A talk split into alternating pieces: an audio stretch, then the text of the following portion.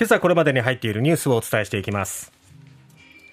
安倍元総理の国葬今日政府が概算を発表10億円以上になる見通し。東京オリンピック・パラリンピック汚職事件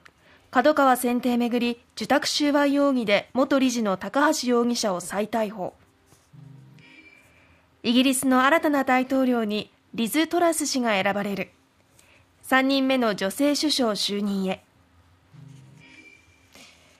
静岡県のこども園3歳の女の子が通園バスで死亡。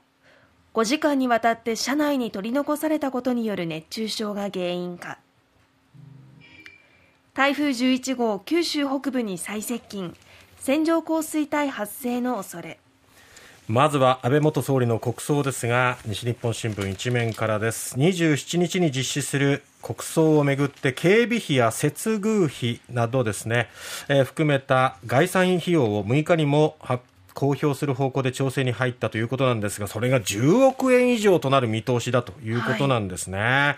えー、当初、国葬後に明らかにするとしていましたけれども、国葬実施の是非に加えて、全額国費で賄うことに対しても、世論の反発があるとして、まあ、方針を転換したという形ですね。しかし、10億円以上というこの費用を聞くと、さらにこの反発は強まるんじゃないか。閉会中審査の前にまあ公表するということで、このあたり野党がどう、えー、この問題をまあついていくのかっていうところが一つ焦点となります。はいえー、東京オリンピックをめぐる汚職事件ですけれども、東京オリンピック大会組織委員会の元理事高高橋治之容疑者が、出版大手 KADOKAWA が大会スポン大会スポンサーに選定されるよう組織委員会側に働きかけた見返りに、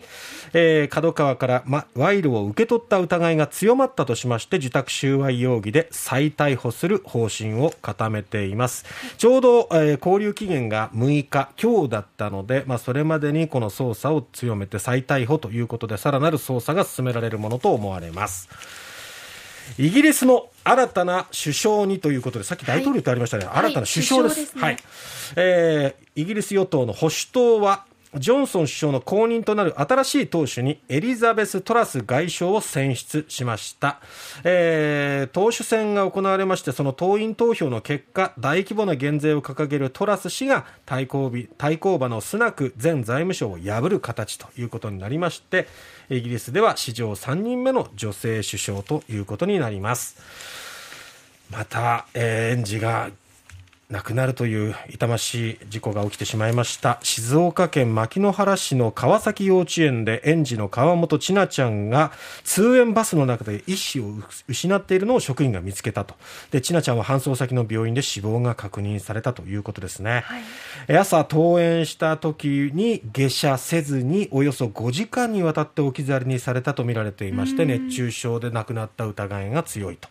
いうことで県警は業務上過失致死容疑で詳しい捜査をしているということです1年前ここ福岡県中間市でね、はい、痛ましいこの事故が起きたばっかり事件が起きたばっかりでしたけれども二度と起こしてはいけないっていう思いでしたよね。そうなんです。で、厚労省からも安全対策の見直しを徹底するように求める通知を各自治体に出していたにもかかわらず、またこういうことが起きてしまったっていうのは本当に悲しいですね。一体なぜそういうことがあったのか、この背景、しっかり調べてほしいと思います。さあ、最後に台風11号の情報ですけれども、まあ、